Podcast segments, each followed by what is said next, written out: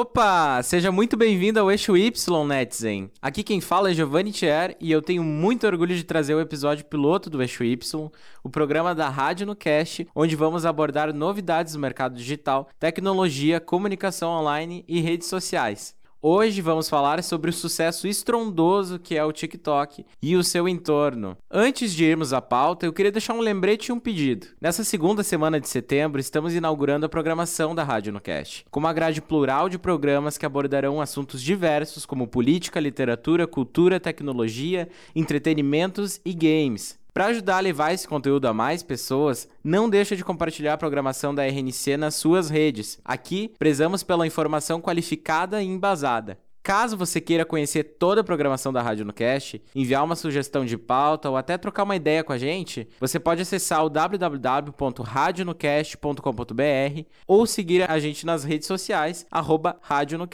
Então, bora pra pauta?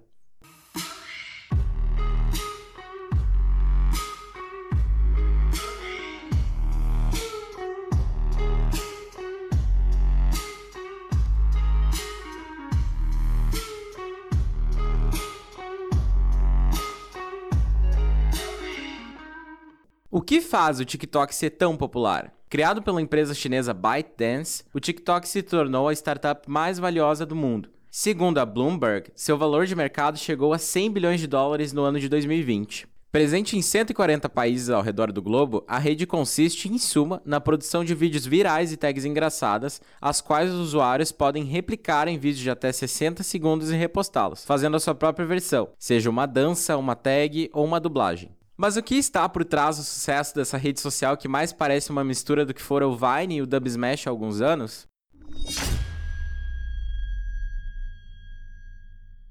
Sobretudo, podemos dizer que o TikTok democratizou a edição de vídeos, a criação de conteúdo e a viralização. Com o celular na mão e uma boa ideia, ou nem tão boa assim, surgem grandes cases de sucesso nas redes como é o caso do Mário Júnior, um jovem brasileiro que viralizou encenando vídeos de conversas apaixonadas com garotas, um formato muito conhecido no Reino Unido, onde mora um influenciador, chamado Point of View, ou Ponto de Vista, em tradução livre para o português. O Roi Letícia, além de estourar nas redes, projetou o influenciador pelo Brasil afora e rendeu polêmicas nas redes sociais. E, é claro, bons contratos publicitários. Oi, é... Letícia, né? Primeiro período, história. Tudo bem? É, você é nova aqui na cidade, não é? De onde você é? Rio de Janeiro? Ah, legal. É... Bom te ver. Espero te ver mais vezes por aqui. Fato é que, assim como o Mario, qualquer usuário pode replicar a ideia e viralizar com conteúdo de mesma base. O TikTok coloca na mão da grande massa a possibilidade de viralizar. Hoje, com poucos cliques e um bom tino para utilizar os recursos de edição do app, qualquer um pode alcançar seus 15 segundos de fama.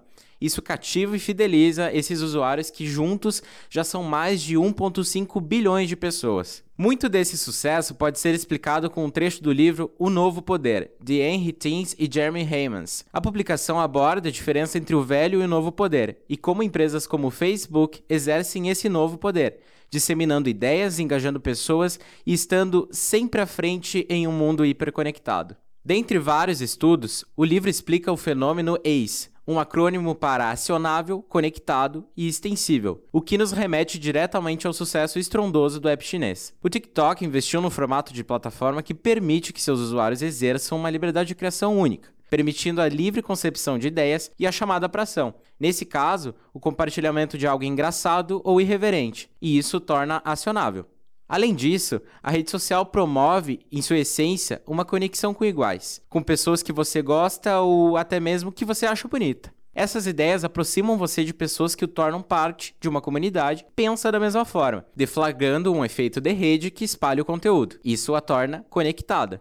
As ideias, ou melhor, os vídeos compartilhados na plataforma, podem ser customizados, editados e moldados pelos usuários, estruturado com um tronco comum que incentiva a comunidade a alterá-lo e estendê-lo, e isso o torna extensível. Me devolve meu carregador, por favor, minha bateria tá acabando. Quantos por cento o seu tá? Quê? É sério isso? Você pegou o meu carregador, então você vai devolver o meu carregador e eu não vou te falar a porcentagem que o meu celular tá. Por falar em extensão, muito do conteúdo que sai do TikTok é consumido fora da plataforma, como no Twitter, o Facebook e o Instagram, já que os vídeos são facilmente compartilháveis em outras redes sociais. Sendo assim, muito do público que chega ao TikTok vem através de algum viral que passou na sua timeline, com a marca d'água animada da plataforma na cantoneira dos vídeos. Segundo a revista Forbes, o aplicativo chinês bateu 78 milhões de dólares de receita apenas em abril, deixando para trás grandes players do mercado de conteúdo, como é o YouTube. A Sensor Tower, empresa de marketing do Vale do Silício que monitora dados das redes sociais, diz que o TikTok bateu recordes na Apple Store e no Google Play, como um dos aplicativos mais baixados do mundo. Na tentativa de combater esse sucesso, a Facebook Inc., proprietária do Instagram, lançou o Reels, uma ferramenta do Instagram que fornece funcionalidades parecidas com a do TikTok e que também permite uma propagação massiva do conteúdo viral. Não é de se estranhar, tendo em vista que a função Stories só surgiu nas redes de Zuckerberg depois do estouro do Snapchat, que hoje respira sobre aparelhos no Brasil. Não satisfeitos, o Facebook ainda baniu o uso da palavra TikTok dentro de suas redes, diminuindo o alcance e engajamento das pessoas que postam conteúdo relacionado ao app chinês. No entorno desse sucesso e de grande incômodo a essas grandes empresas do mercado digital, o aplicativo chinês já protagonizou diversas polêmicas, disputas geopolíticas e recebe acusações de roubo de dados. Em constante queda de braço com a China, o presidente americano Donald Trump tenta banir a rede social do país. Em agosto, Trump disse que o TikTok é uma ameaça à segurança nacional, onde acusa a empresa de compartilhar dados dos seus usuários com o governo chinês. President Trump uh, talking on the South Lawn a short time ago. He was asked if he is going to ban TikTok here in the United States. Let's listen in to his response. We're looking at TikTok. We may be banning TikTok. We may be doing some other things. There are a couple of options, but a lot of things are happening. So we'll see what happens. But we are looking at a lot of alternatives with respect to TikTok.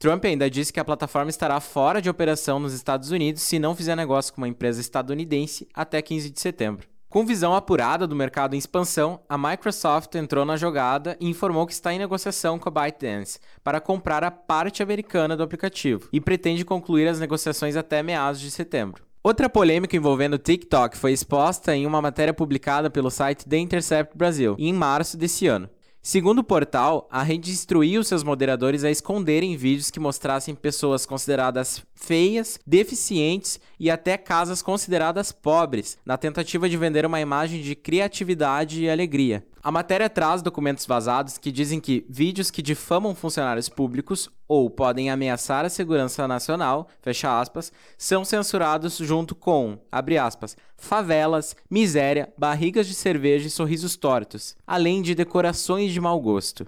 A punição para esses TikTokers mais pobres seria derrubando artificialmente a sua audiência. Outra matéria, também publicada pelo The Intercept, intitulada Não Deixem Viralizar, conta o caso de um jovem brasileiro de 19 anos que se suicidou ao vivo na plataforma. Segundo a reportagem, o caso foi abafado e sequer foi noticiado, a fim de não manchar a imagem da empresa. Ao redor de tantas polêmicas e disputas, nos resta esperar para ver qual será o futuro da plataforma. A própria revista Forbes não arrisca em dizer se o TikTok se sustentará no gosto dos usuários ou se deve seguir um caminho já trilhado por outros apps, como foi o caso do Vine, que teve seus dias de glória no começo da década e foi sucesso entre a chamada geração Z, que também é o público majoritário do aplicativo chinês. Contudo, em decorrência da pandemia e o período de isolamento social, o TikTok ampliou ainda mais o seu público e agora também é queridinha entre os millennials, possuindo assim uma propagação ampla em um grupo de internautas mais velhos. Isso pode ser considerado um suspiro de alívio temporário para a ByteDance, que poderá garantir bons frutos e, quem sabe, lucros por mais algum tempo. Será?